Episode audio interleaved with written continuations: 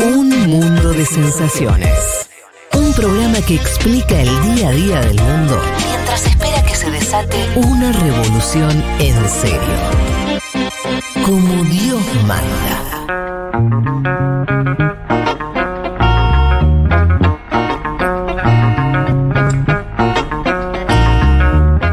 Vamos a meternos en lo que venía ahora, que viene siendo la columna de Juan Elman, ¿no es Sí. cierto? Vamos a hablar va. un poco de Alemania, porque la semana pasada Hmm. tocamos la cuestión del retorno de la socialdemocracia en los países nórdicos. Algo dijimos de lo que estaba pasando en la elección en Alemania. Sí, Teníamos proyecciones, ahora que iba a ganar números, claro. la socialdemocracia, iba a perder el partido Estaban de bien Merkel. esas bocadurnas, ¿no? Sí, Estaban bien. sí, a sí, diferencia de bien. otras. Esas estaban Y bien. siempre Alemania, ¿no? Claro, porque en otro país del mundo Qué fallan, cosa los fallan alemanes, las ¿eh? encuestas en todos lados. sí. en Hasta en eso la pega los alemanes. No, las dos, había dos boca una que eran muy similares y las dos casi idénticas en lo que fueron los resultados Qué bronca que eh. Wow. finales. Que si quieren ya los comentamos, ¿no? Dale. Porque sí, efectivamente, la socialdemocracia ganó las elecciones con poco igual, ¿no? Un poco lo decíamos recién en la entrevista con Javier. Siguen siendo números muy bajos. Ganó con el 25,7%, esos son 5 puntos más que en la elección anterior. Después, ahí nomás, 24% los democristianos, el partido de Merkel, que pierde casi 10 puntos. Es un derrumbe realmente muy fuerte y creo que es una de las notas dominantes de la elección. En algunos, lugar, sí. algunos eh, marcaban lo de la derrota de Merkel, la inscribían en esto que creo que llevó tiempo saldar, y ahora Mm. creo que está saldado, que es los oficialismos en general perdieron, los oficialismos Sí, en pandemia sí, perdieron, sí.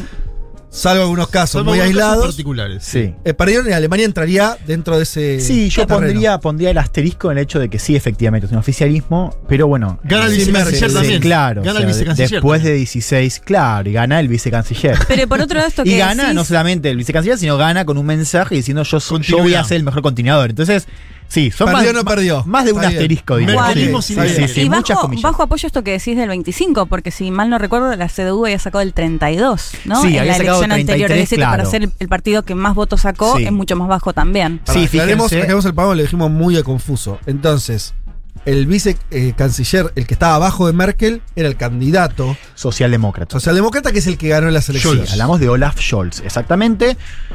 Después, en tercer lugar, una gran elección de los verdes, Mm. que sacan 15 puntos. Una gran elección porque duplican su representación, su porcentaje de votos, pero sigue estando lejos. Ahora después vamos a escucharlo, como para ellos no fue una gran elección en el sentido de que había encuestas que a principio de la campaña les daban eh, más de 30 puntos. Ah, Sí. 30. pu- ¿Qué iban a- iban Como ganador. A gobernar ellos. Exacto, como primera fuerza. Después se desplomaron, ¿no? Hay que ver también eh, cuánto eso atribuirle a errores de campaña y cuánto después de una cosa, bueno, de sensación de- del tema y después arranca la campaña y los votantes, si bien pueden estar de acuerdo con un discurso Sí. verde, terminan votando a otros partidos.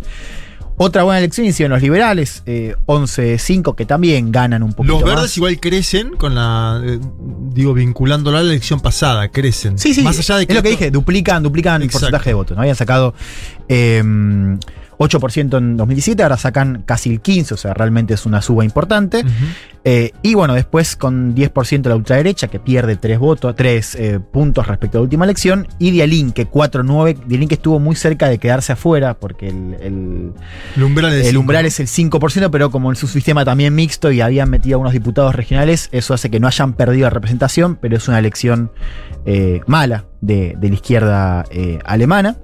Bueno, entonces para resumir, son tres fuerzas las que crecen, socialdemócratas, verdes y eh, liberales, con la clave, ¿no? Me parece que el derrumbe de los, de los democristianos, el partido de Merkel, es lo que termina marcando un poco, bueno, la migración de, de votos. Fueron 6 millones y medio de votos, realmente una cantidad importante, de los cuales, y acá empezamos a entender eh, hacia dónde fueron y por qué, ¿no? Unas claves de la elección, que es.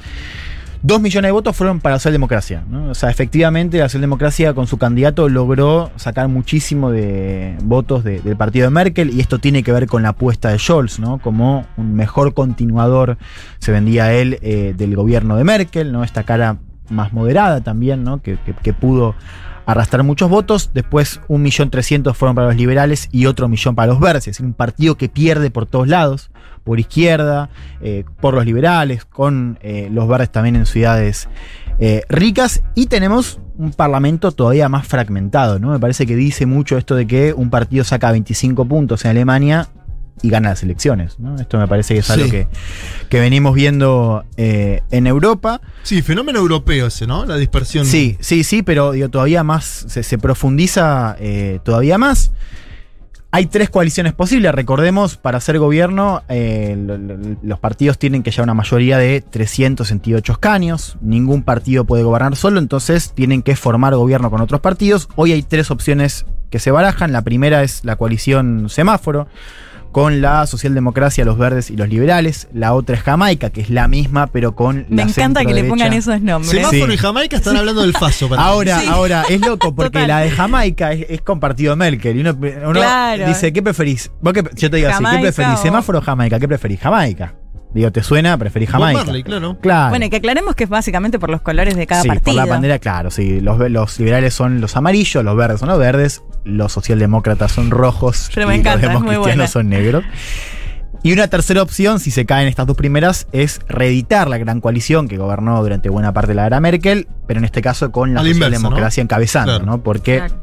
ganó eh, las elecciones. Si quieren, escuchemos justamente al vencedor, Olaf Scholz, haciendo un balance de la elección y diciendo que, bueno, que es él quien debe gobernar con este resultado. Lo escuchamos. Die Wählerinnen und Wähler haben auch sehr klar gesprochen. Sie haben gesagt, wer die nächste Regierung bilden soll. Sie hat drei Parteien gestärkt. Die Sozialdemokratische Partei, die Grünen und die FDP. Und deshalb ist das der sichtbare Auftrag, den die Bürgerinnen und Bürger dieses Landes formuliert haben. Diese drei sollen auch die nächste Regierung führen. Habla demasiado rápido, si no lo hubiese traducción, lo hubiese doblado en vivo. Pero dijo, los votantes expresaron claramente, dijeron quiénes deben formar parte del próximo gobierno, empoderaron a tres partidos, socialdemócratas, verdes y liberales. Este es entonces el mandato claro que los ciudadanos de este país han dado. Estos tres deberían formar el próximo gobierno. La llave para eso la tienen dos partidos chicos, ¿no? Los verdes y los liberales. Sea, Fíjense, el tercero y el cuarto van a decidir quién gobierna Alemania, digamos. Así está Claro. la, la cuestión hoy. Los verdes dijeron que prefieren hacerlo con los socialdemócratas, los liberales con los democristianos, pero ninguno de los dos descarta al otro. Es decir, las dos opciones eh, están disponibles. Hubo un Va a depender de, Sí. de- de- del Partido Socialdemócrata al final cómo se arme. de eso. cómo negocia, pero fíjate, fíjate que interesante también. Hubo un momento inédito la semana pasada que es que arrancó la rosca, pero arrancó entre ellos. Es decir, en to- antes de juntarse con los partidos grandes, se juntaron entre ellos. Ajá. Verdes y liberales se juntaron dos Sí. veces en la semana Sí. para como una señal. Y decir. Y porque saben antes, que tienen claro, la llave. saben que tienen la llave. Y para incluso llegar mejor y negociar, se juntaron primero ellos. ¿Cuántos Eh, ministerios querés cada uno, no? Claro. Eh, ¿Cuántos ministerios? Claro, no solamente me parece que es una cuestión, acá creo que también hay un, un detalle o no, pero digo un punto importante para resolver, que es la cuestión programática, porque son dos partidos que eh, tienen poco en común a nivel programático, incluso en algunos casos tienen compromisos opuestos. Fíjense, les traje a- algunos ejemplos para, para ver también ver. la magnitud del desafío de armar una coalición con estos partidos. Materia impositiva, por ejemplo, los verdes, y acá podemos sumar a los socialdemócratas, quieren elevar los impuestos sobre la renta eh, y también la, la- la herencia, crear un, un impuesto general la riqueza, ¿no? En línea con, con esto veníamos charlando con, con Javier, ¿no? una Sí, agenda de la centroizquierda, sí. ¿no? más, más, más occidental.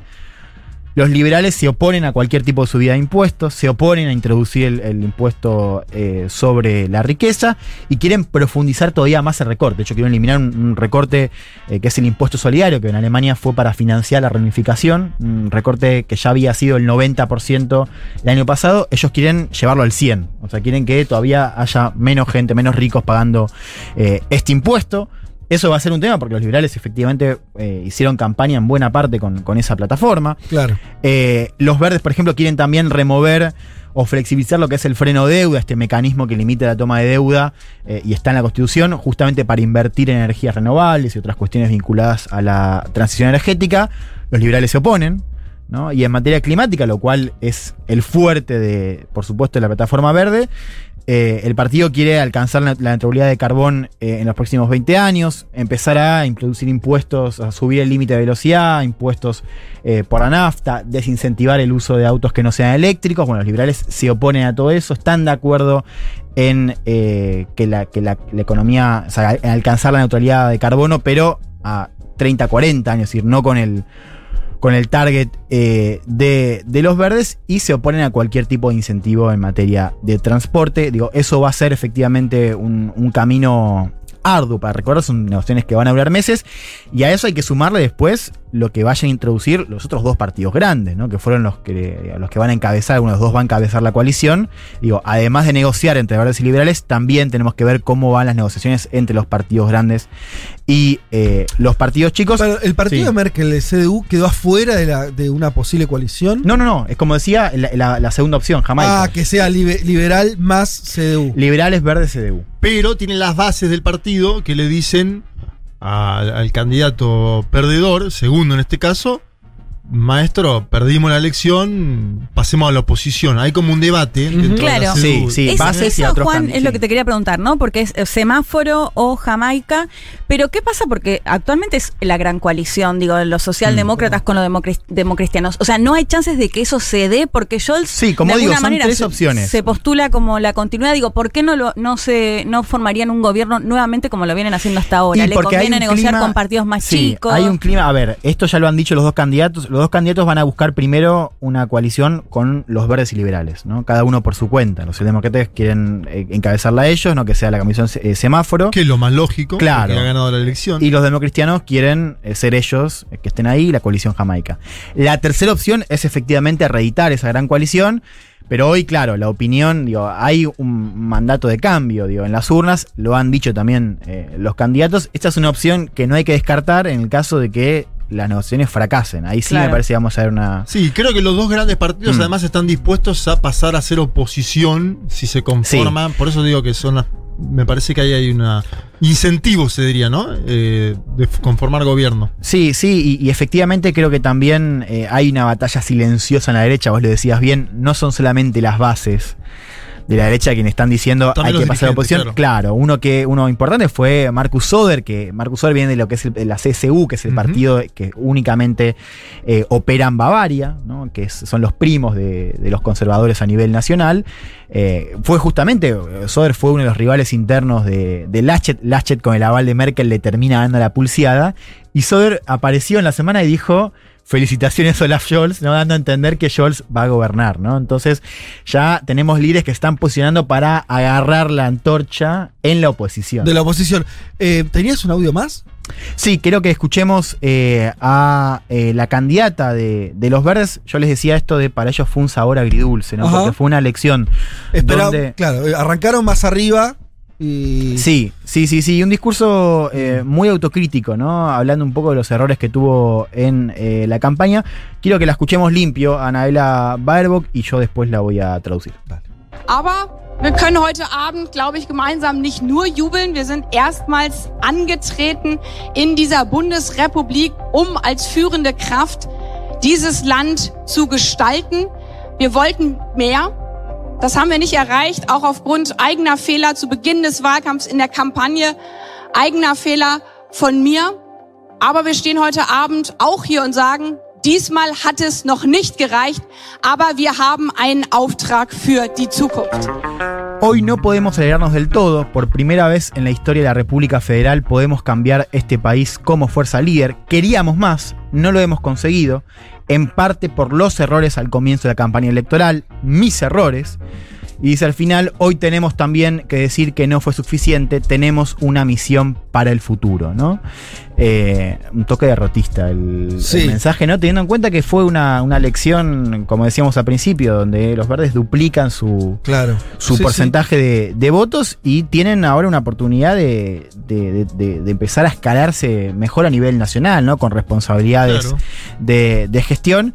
Esto que decía Barbock tiene que ver con algunos errores personales en la, en la campaña. Hubo una polémica por eh, citas que no se atribuyeron en un libro que sacó en el marco de, de la campaña. Hubo también algunas cuestiones con, con los currículums. ¿Qué problema Ay, ese? ese ¿no? es en un Europa, tema, en ¿eh? Europa el, todo el tema es- son los CV, boludo, de los Sí, candidatos. sí. Tuvo problemas Casado, tuvo problemas Sánchez con su tesis. Bueno, Sí. tuvimos la del máster de Cifuentes que terminó Cifuentes, renunciando a Madrid. terminó yendo. Sí. Y ahora también tenemos una polémica en la, en la campaña eh, alemana. Bueno, hay un dato clave y nosotros recién comentábamos las diferencias entre estos dos partidos que van a tener la llave de gobierno. Hablamos de los verdes y los liberales.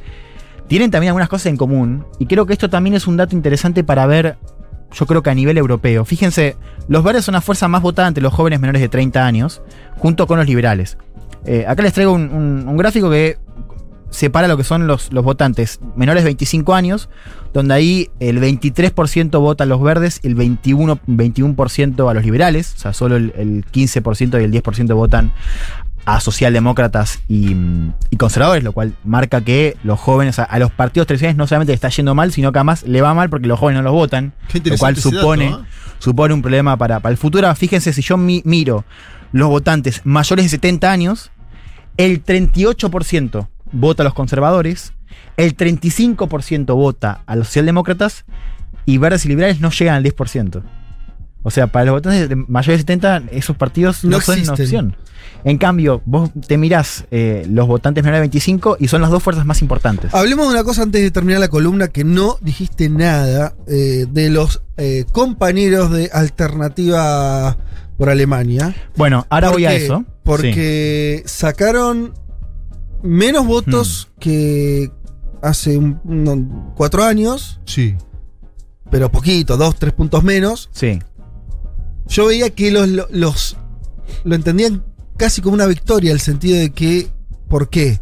Sí. Porque se consolidan como una fuerza legitimada dentro del, del sistema democrático, eh, siguen teniendo bancas en el Congreso, Mm. y algo que yo no tenía idea, por ahí vos sí, que Sí. eh, al estar, al revalidar por segunda vez las bancas, empiezan a tener una- un financiamiento público muy importante que va destinado a los partidos políticos Mm. y a ello le va a permitir tener guita para hacer Sí, política. y, y no solo eso. eh. A ver, primero hay que entender es un partido que está muy dividido, que tiene persecución, está intervenido legalmente. Lo has contado acá, sí. eh, lo cual eso ya te marca, digo, está en una posición de mucha debilidad y aún así ha logrado mantener una buena cantidad de votos. Hay una cosa más, que yo creo que esta es una clave, que es, sigue siendo una fuerza muy relevante en el este de Alemania. O sea, esos... eh, eh, Estamos hablando de la extrema derecha, porque por ahí. Los obreros que eran comunistas y ahora votan a la extrema derecha. Claro, son la segunda fuerza más grande del este y promedian los 20 puntos. En algunas regiones han salido primero. Claro. Es el juego de la ultraderecha en Alemania hoy. Pero también tiene que ver con la implosión de- del voto a Die Link, ¿o no?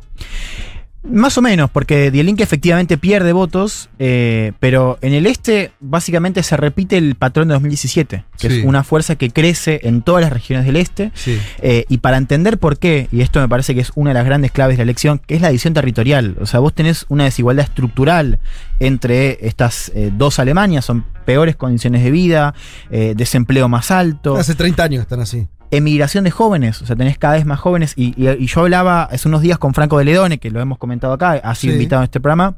Y él me decía, él está en, en Alemania, me decía, en esta campaña los únicos que hablaron del este fueron, fue la ultraderecha. Y Die Linke también, pero Linke tuvo, tiene cada vez menos peso. La verdad es que Ajá. hoy el voto bronca en el este va a la derecha, lleva- no va a la izquierda. Sí, sí, lo que decía Juanma.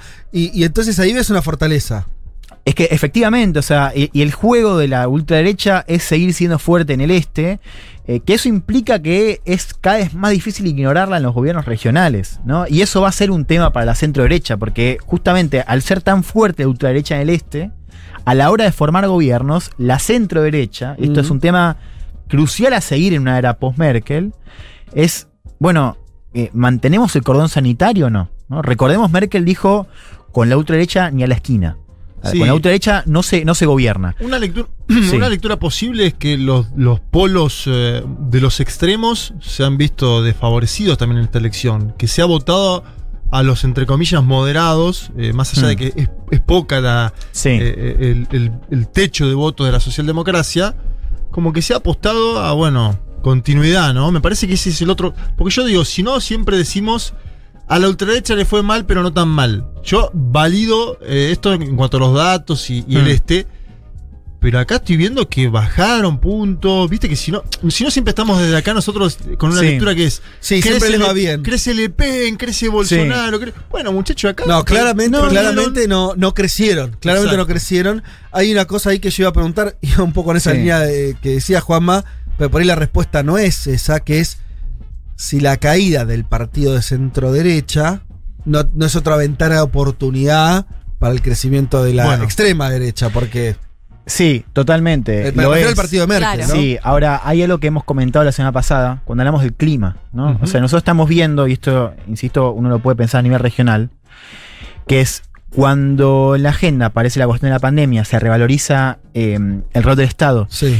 Y la inseguridad cambia de contenido, sí tiene Claro. que ver más con cuestiones sociales, Mm. con la precariedad, ahí para No, la derecha pero sí, es más difícil. Ahora, con la, cuando la, la inseguridad tiene más que ver con la, con la cuestión migratoria, Claro. por ejemplo, ahí vemos cómo el general bloque levanta, pero aún así la centroderecha tiene un problema, porque la ultraderecha en, en general Le come igual. le come igual.